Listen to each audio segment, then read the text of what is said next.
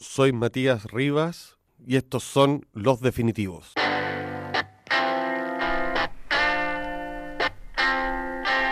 Hola, estamos comenzando la tercera temporada de Los Definitivos. La invitada hoy día es, a mi entender, una persona eminente, Beatriz Sarlo, ensayista, escritora, autora de innumerables libros sobre literatura y también sobre política. Muchas gracias Beatriz por estar acá. ¿Cómo estás? Gracias por invitarme, Matías. Eh, estoy muy bien, muy bien, muy contenta de estar acá. Un privilegio tenerte por estos lados y, empezar este podcast contigo, que, eres una persona que admiro mucho, debo reconocerlo. Beatriz, eh, si uno revisa toda tu, tu obra, uno primero que nada queda bastante impresionado, porque has publicado muchos libros, pero uno podría decir que hay una línea dentro de tu obra que tiene que ver con la literatura, sobre todo con libros muy centrales, como tu libro sobre Borges, Borges Lorilla, y eh, tu libro sobre Saer, que tuve el privilegio de publicar. También tiene otra línea que habla de crítica cultural, escenas de la vida postmoderna, eh, instantáneas, y ahora tu último libro, digámoslo así, habla de política y también escribiste sobre Kirchner. ¿De dónde sacas tanta energía, Beatriz? Para estar en la política, en la literatura y en la crítica a la vez. Debo tener dos almas. Un alma que, que me lleva hacia la literatura, que yo creo que es el alma más profunda y original, eh, y un alma que me lleva hacia la política, que yo creo que tiene que ver con mi pasado juvenil en la política y luego ya más grande, no de joven, sino a los 40 y 50 años también vinculada con la política. O sea que tengo esos dos mundos. Soy amiga de escritores y soy amiga de políticos. Creo que conozco más políticos que escritores incluso. ¿Sí? Sí. Quizás son más entretenidos los políticos que los escritores, le pasan más cosas. Mm, quizás sí, o quizás nos hablen de cosas que aquellos que partimos de la literatura no conocemos, pero el hecho es ese. Eh, tengo muchos amigos políticos.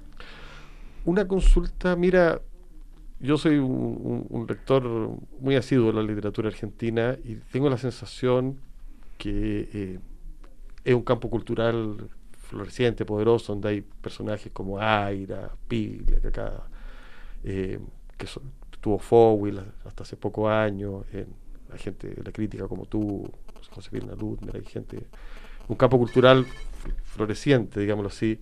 Eh, ¿Se miran mucho a sí mismos, tú crees, los argentinos? O sea, es un campo cultural medio autárquico. ¿Sientes tú eso? Yo creo que sí, sin duda. Los, los que miran Latinoamérica son especialistas, mientras que los argentinistas somos lo que, lo que hay que ser lo que la espontaneidad de un crítico literario o de, un escritor es ser argentinista y solo vos encontrás latinoamericanistas entre los especialistas. Para poner un ejemplo, no tenés un, un crítico literario que tenga la apertura hacia América Latina del uruguayo Ángel Rama. No existe eso en la Argentina. Lo tenés que ir a buscar en la academia, en un especialista, en América Latina, pero no lo vas a encontrar en los, en los diarios, no lo vas a encontrar en una revista como Marcha. Sí, somos muy, muy autocentrados. Y eso por una parte, tengo yo la sensación que es porque hay una figura tutelar ahí que es Borges y tengo la impresión que zafarse de esa figura, conversar con esa figura literariamente, es lo que de alguna manera hace los proyectos como los de Aira, como los de Piglia, incluso proyectos como los de Bolaño, digámoslo así, en Chile. pero los argentinos están como en una permanente conversación o, en o fuga de Borges, ¿no? Sí, Borges es, es lo inevitable, como vos podés pensar que en la literatura italiana Dante es inevitable o en la literatura inglesa, en lengua inglesa, Shakespeare es inevitable. Borges es completamente inevitable. Creo que estamos entrando en una etapa post-Borges, donde ya la marca de Borges ni para discutirlo ni para reafirmarlo es tan fuerte. Yo tendría la hipótesis de que estamos entrando en los años post-Borges, donde Borges va a funcionar verdaderamente como el escritor grande e inevitable, pero el escritor que pertenece a un pasado literario. A valorar de esta forma Borges además nos enseñó también la literatura mm, de Estados Unidos, la inglesa, etcétera, donde Borges fue colocado en ese lugar. Pero sin duda es, es inevitable, no, no hay duda que nos, nos marcó. Había que escribir sobre Borges. ¿Y qué signos tú te parecen de eso que te están arrancando un poco de Borges, eh, que está, qué signos eh, literarios tú ves? ¿Hay algún autor que te parezca? Sí, sí, algunos autores más jóvenes. Eh, hay una mujer que se llama Rodríguez Montaner, por ejemplo, que tiene una novela en la cual uno podría decir encuentra zonas de la novela latinoamericana naturalista fuerte, que uno dice esto, esto Borges no ha sido tocado. yo diría que Selva Almada no fue tocada por Borges. Eh, pero no solamente mujeres, porque he, mencionado a las mujeres, pero sin duda hay algunos libros de cuento últimos, como el de Diego Mucio, que, que no son tocados por Borges. O sea, tengo la hipótesis de que podemos entrar en una etapa donde Borges funcione de manera más normal. El escritor más grande, del cual pasarán siglos quizás para que la Argentina haga otro balance, pero que puede funcionar de manera más normal frente a los escritores más jóvenes. Eh, tú has escrito sobre Benjamin, sobre Susan Sontag, eh, has escrito sobre la novela, llamémoslo así, sentimental, ese libro maravilloso que tiene. Pero te has referido poco a Latinoamérica, salvo en tu libro de viaje. Muy poco. Muy poco. ¿Cómo, ¿cómo andan tus lecturas, ¿hay algún autor? ¿A Bolaños lo has leído? He leído a Bolaños, he leído a Nina Meruane, eh, he leído a Nona Fernández. Eh, valoro muchísimo la escritura de Monsiváis, del mexicano Monsiváis. Eh, valoro muchísimo los, algunos críticos literarios brasileños, como Antonio Cándido y Roberto Schwartz, pero y no cuento a los uruguayos en esta lista porque los uruguayos y los argentinos somos de la misma lista. Estamos por el, ya lo mencioné Ángel Rama y uno podría mencionar seguir mencionando uruguayos la presencia que tiene Benedetti en la cultura popular, no en la cultura de las elites intelectuales, no en mi cultura, digamos. Pero Autores como Lebrero, como su autor. Lebrero, Lebrero publicó en la Argentina, vivió en la Argentina, o sea que la, la relación con Lebrero Vos me decís, Lebrero es uruguayo. Sí, acaba de salir una biografía de Lebrero. Es uruguayo, pero era, era librero en Buenos Aires. los uruguayos y los argentinos tenemos una relación muy muy de parientes cercanos. Me tocó publicar la biografía, además que la hizo un argentino. Exactamente. En, Libertela. Exactamente. Muy linda, ¿eh? Sí. Muy linda. Oye, ¿y te dan ganas, perdona la pregunta, pero te dan ganas a veces de escribir de esos autores? Porque yo siento que hace falta tu opinión, porque ha sido una opinión bastante fundamental cuando has escrito de autores argentinos. He escrito mucho sobre los jóvenes, pero en, páginas web eh, escribí en la Agencia Oficial de Noticias de la Argentina, en su sede cultural, en la página cultural que es eh, de Telam, escribí durante tres años a raíz de una, a razón de una vez por mes sobre la nueva literatura que estaba saliendo. Y salió un librito de eso, ¿no? Salió un librito con unas 25 crónicas, pero escribí, no sé, 70, 80, de ahí mi conocimiento más o menos. Eh, pero desaparecido el medio que se interesa en que yo escriba notas sobre la literatura que va saliendo, es más difícil escribir sobre esa. No te dan ganas de por sí. Eh, a esta altura de, de, lo que yo hago en literatura en, y en, crítica literaria, tengo que tener el medio que eh, lo publique, digamos. Perfecto. En todo caso, vos me hiciste escribir un libro sobre Saer. Siempre uno tiene que tener el medio que diga...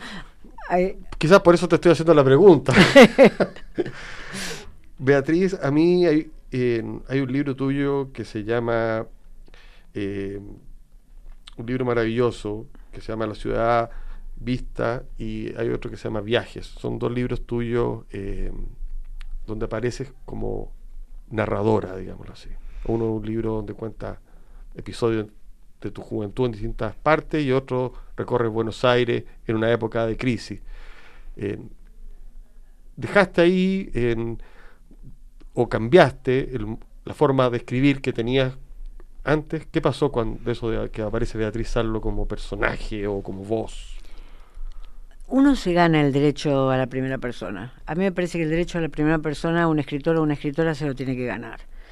Eh, si yo tengo 20 años y digo, yo pienso que yo vi, que a mí me dijeron que yo les respondí, es un derecho que no está ganado. Yo creo, eso lo aprendí en el periodismo. En el periodismo hay que ganarse el derecho a la primera persona y se llega muy tarde a ese derecho. Te lo dan de repente, no se sabe por qué. Pero te lo dan. Te lo dan. Sí, es verdad. Un día podés. Un día. Un día podés.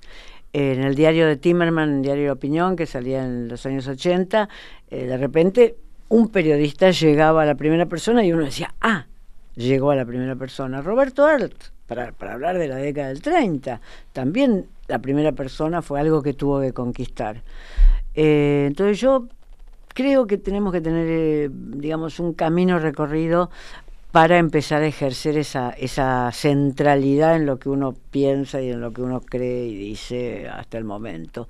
Entonces, hubo un momento, un momento en mi vida en que dije, bueno, sí, puedo, no es que lo dije una mañana, no. La cabeza se fue armando para eso, digamos déjame decirte que yo creo que te habían dado el derecho a la primera persona con décadas de anticipación a, que tú te la tomaras, pero eh, me parece muy bien que lo haya hecho. Hay que ser discreto, hay que ser discreto. Antes de, publicar esos libros en primera persona, tú tenías libros que fueron muy eh, fundamentales para la crítica cultural, como escenas de la vida postmoderna, eh, instantáneas, medios, ciudad y costumbre. Fueron libros que, que analizaban la sociedad argentina desde un punto de vista que era absolutamente vanguardista, eh, me acuerdo en aquel momento, eh, porque era un análisis que, unía distintos saberes de, alguna manera. ¿Cómo ves tú que han envejecido o que han ido quedando esos libros de alguna manera fijados en el tiempo o, crees que tienen una vitalidad por sí mismos? Yo no los he vuelto a mirar, en general trato de no volver a mirar el los libros anteriores, pero tengo la impresión de que los objetos analizados en esos libros ya son objetos viejos, que si hoy yo los reescribiera, eh, no tomaría los videogames, sino que tomaría, en vez de analizar los videogames, analizaría otro tipo de interacción con lo digital. Eh, los gamers eh, que hacen games por plata, digamos. O sea que los objetos han envejecido. No el shopping, el shopping uno podría decir que así como las galerías fueron el gran objeto urbano del siglo XIX, los shopping van a ser el gran objeto urbano del XXI. Empezaron a hacerlo en el siglo XX y van a ser el, gran objeto urbano. Sí, el, el, mall, el mall van a ser el gran objeto urbano del siglo XXI. O sea que los objetos envejecieron. Tengo la impresión de que la perspectiva con los cuales yo traté esos objetos no envejeció, que si yo hoy me decidiera a tomar a los gamers, la perspectiva de análisis cultural sería muy parecida. Pero por ahí porque yo envejecí. ¿Y crees que el lenguaje cambió? ¿El lenguaje para abordar esos temas? Ha habido como una intrusión del lenguaje periodístico, por una parte. Eh, o una necesidad de claridad, de, de, sí, de, búsqueda de público. Sí, de búsqueda de lectores también, ¿no? Sí, de busca de, Efectivamente ha habido una intrusión, por una parte, y ha habido una acentuación, que es lo que menos me gusta, del lenguaje académico. Ya. De repente yo veo un artículo sobre un mall escrito con el lenguaje académico y yo digo, ay, otra cita de Benjamin, más, de Walter Benjamin más metida a media página, no la soporto. Es ha habido como una acentuación del lenguaje académico. ¿Por qué? Porque los estudios culturales entraron dentro de los estudios universitarios. Cuando yo estudié literatura no existía una cosa así como estudios culturales. Era como, como revolucionario, como contracultural incluso. Sí, el, estaban fuera de la academia los que lo practicaban. Monsiváis, que a mí me parece de los más grandes, el mexicano Monsiváis me parece de los más grandes que hay, estaba fuera de la academia, hacía periodismo, era un gran escritor y estaba fuera de la academia. Luego entraron a la academia, yo creo que García Canclín es alguien que los hace entrar a la academia, y se han vuelto extremadamente académicos, así como los estudios sobre medios de comunicación. Aburrido un poco, ¿no? Sí, a mí me resultan aburridos. Tu libro La pasión y la excepción, que es mi preferido, eh, ahora lo digo, es un libro que habla de Evita, de Borges, y de un secuestro de los montoneros, un personaje que se llama Aramburu, ¿no? Y un libro donde se cruza, yo creo, la política, la literatura y la crónica, que yo veo que son pasiones tuyas. Eh, a mí me parece que, en ese libro vuelve a, vitalizar a Evita. Y hoy día que están pasando cosas en Argentina, en políticas, te, quería hacer la pregunta, ¿Evita vive todavía no? Yo no diría que vive como figura política, vive más bien como un conjunto mítico que puede ser evocado o no evocado según las necesidades del orador, de quien esté, pero yo no diría que vive todavía. pertenece a un momento muy arcaico de la Argentina. Pero como mito me refiero, es un mito recurrente. Yo no diría tan recurrente, no lo ninguno de los candidatos peronistas la menciona para decirlo rápidamente, no, mientras que en las 80 todavía se la mencionaba. No, yo creo que lo que sí es es un personaje fascinante. Porque también está ese texto, no sé, de, de, Perlonguer, que se llama Evita Vive, o sea, es un personaje que se reescribe. Sí, pero es un texto viejo. Viejo, sí, es sí, un sí, texto viejo también, como el de Copy también. Sí, el de Copy. Son textos viejos. Este, Mi pregunta es por si la obsesión que llegó a, eh, digamos, por agarrarlo de la literatura, todavía existía. Con... Yo no diría que, que existe esa obsesión. Porque hay una mujer, es una mujer también, que es un tema actual. Sí, pero yo, yo, no, yo no lo registro hoy. Ya no, no lo veo en, las novelas, no, no, no, lo veo en la poesía, o sea, mencionaste Perlonger, no lo veo de ese modo. En cualquier momento va a ser Maradona el, equivalente de eso. Cualquier momento, los argentinos que vamos así por este camino, puede ser Maradona el equivalente de eso, ¿no? Pero en ese libro también hay otro tema que, que, es muy importante, que es el tema de la violencia. Cómo eso opera, el tema de los montoneros descrito. Eh, y la violencia, algo que también que tú has leído, escrito un libro sobre Benjamin, que conoces. Hay, hay, la estética de la violencia, eso yo creo que sí está sobreviviendo, ¿no? Está como un peligro que no, no termina de desaparecer la violencia. Está como un peligro. Yo voy a todas las movilizaciones, o porque voy a hacer una nota de color periodística, o por lo que razón, o porque soy curiosa, porque se hacen cerca del estudio donde yo trabajo, no importa. Voy a todas las movilizaciones y en todas ellas tengo como la sensación de que en algún momento puede haberla. Bueno, la hubo hace un año, la hubo hace un año, hay fotos este, de barricadas que se tiran y, eh, armas caseras que se están empuñando. Eh, está como como un fantasma de la Argentina. Yo creo que porque fue tan profunda la violencia guerrillera en la Argentina y fue tan terrible la violencia de los militares, está como un fantasma. Y hay situaciones que son de violencia social. Te cuento una que me pasó hace muy poco tiempo, pero es violencia social eso. Eh, yo estaba en una de esas movilizaciones y de repente veo que un grupo de personas corren hacia una esquina frente al Congreso de la Nación, corren hacia una esquina. Yo me voy corriendo tras ellas y digo, ¿qué pasa? ¿Qué pasa? Y me dicen, no, es que una mujer está pariendo en la esquina.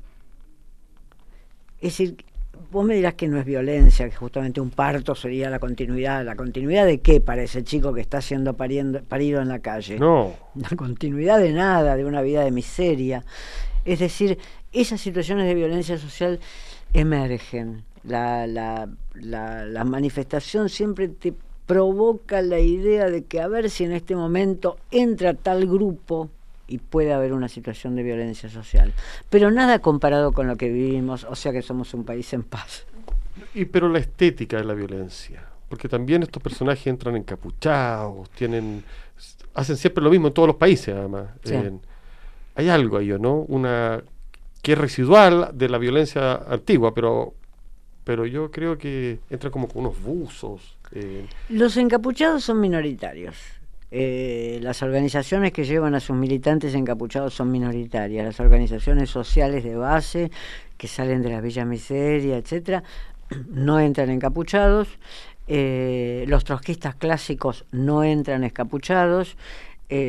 por supuesto que si hay juventudes de algún partido político no entran encapuchados, pero hay sí zonas minoritarias, hay anarquistas, por ejemplo. Bueno, es lógico que los anarquistas, lógico, quiero decir, es previsible que los anarquistas entren encapuchados eh, a una manifestación, pero yo diría que si uno ve la manifestación en su conjunto, eh, es una minoría.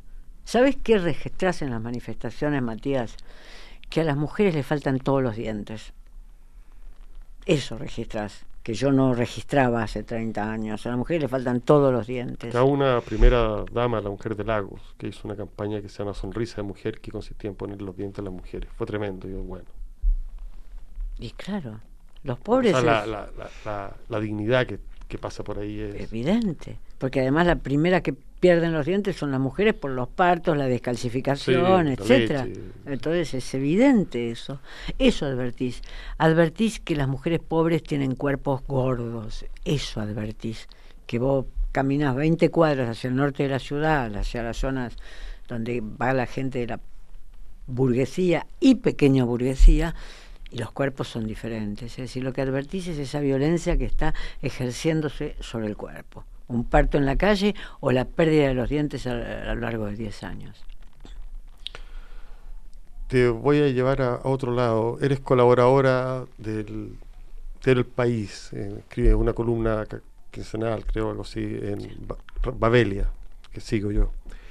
Eh, y ahí es un lugar donde te permite escribir de otros autores, de, a veces de Marx, a veces hacer recuerdo.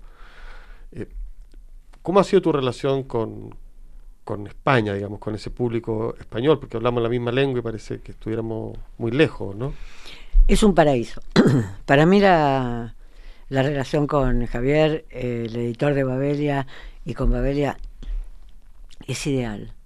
Puedo citar al poeta que quiera si en el medio de una nota pongo Yeats, nadie me va a decir.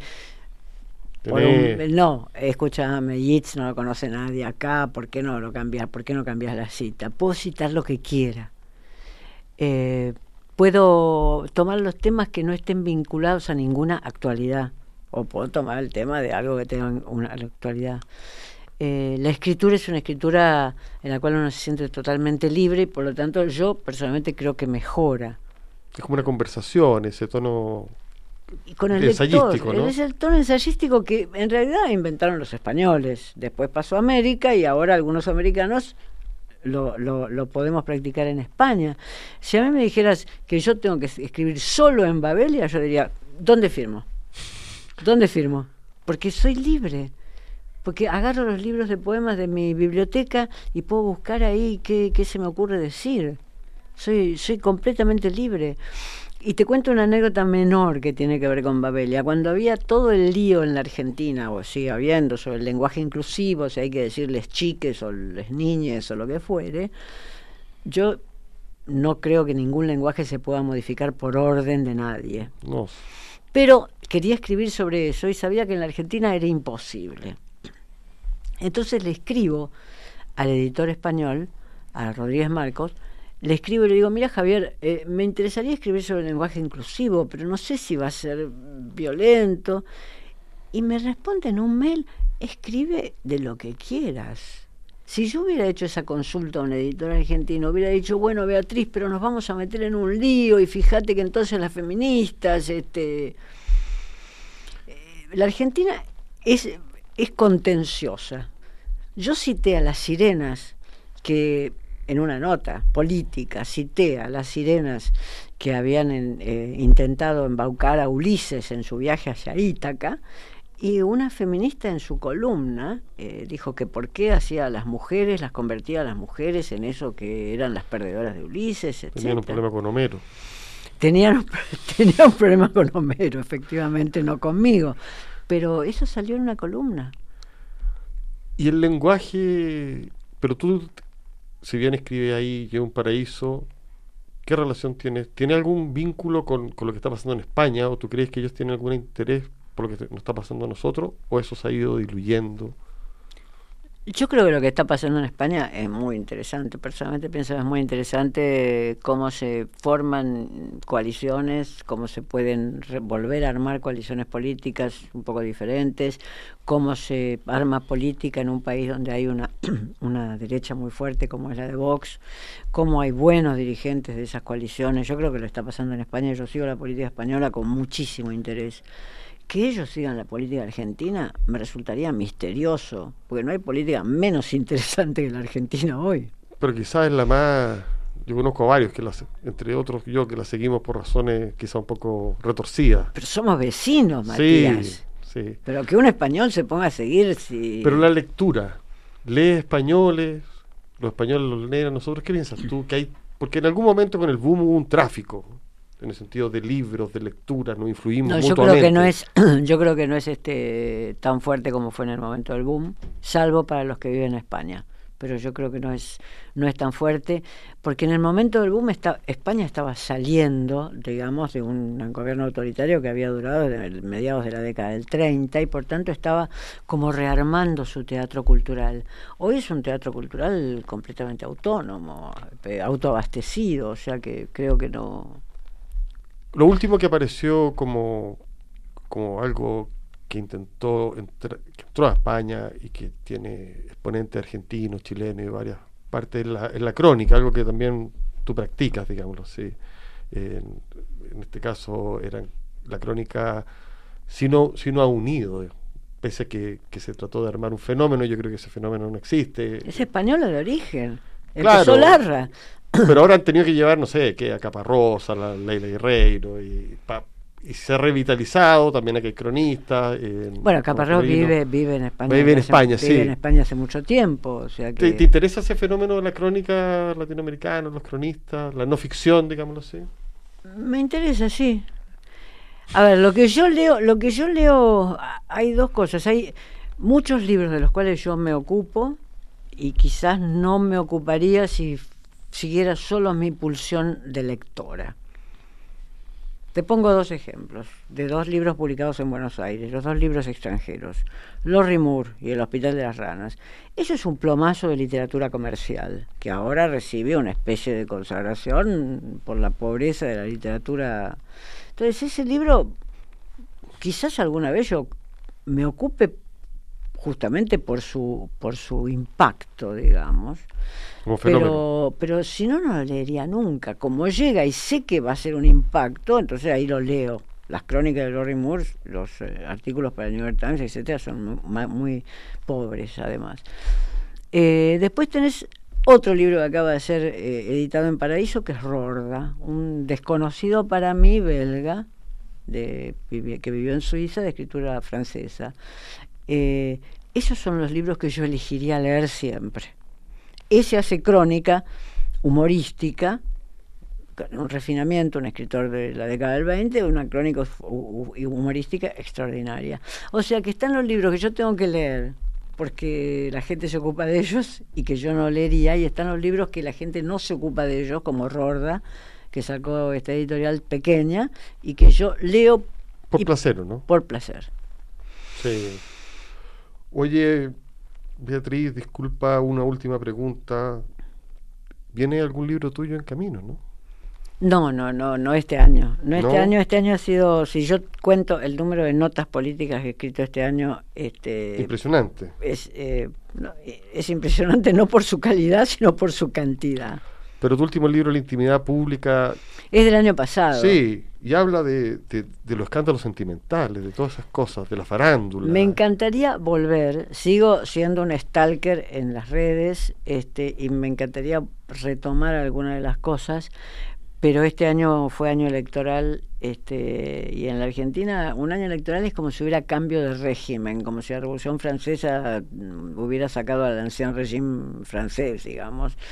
Este, o sea que este año fue, fue imposible, fue imposible y ahora cuento cuántas notas me faltan semanales de aquí a fin de año como si estuviera presa, viste que los presos marcan en la pared de la celda cuántos días le faltan, bueno yo cuento de ese modo. Tu responsabilidad política es feroz. Ya estoy profesionalizada en eso, no es responsabilidad. Pero quedan las notas de Babelia también. Eso sí. Muchas gracias Beatriz por estar acá, ha sido una gran conversación. Gracias, Matías. Muchas gracias a todos. Nos vemos en el próximo capítulo de Los Definitivos.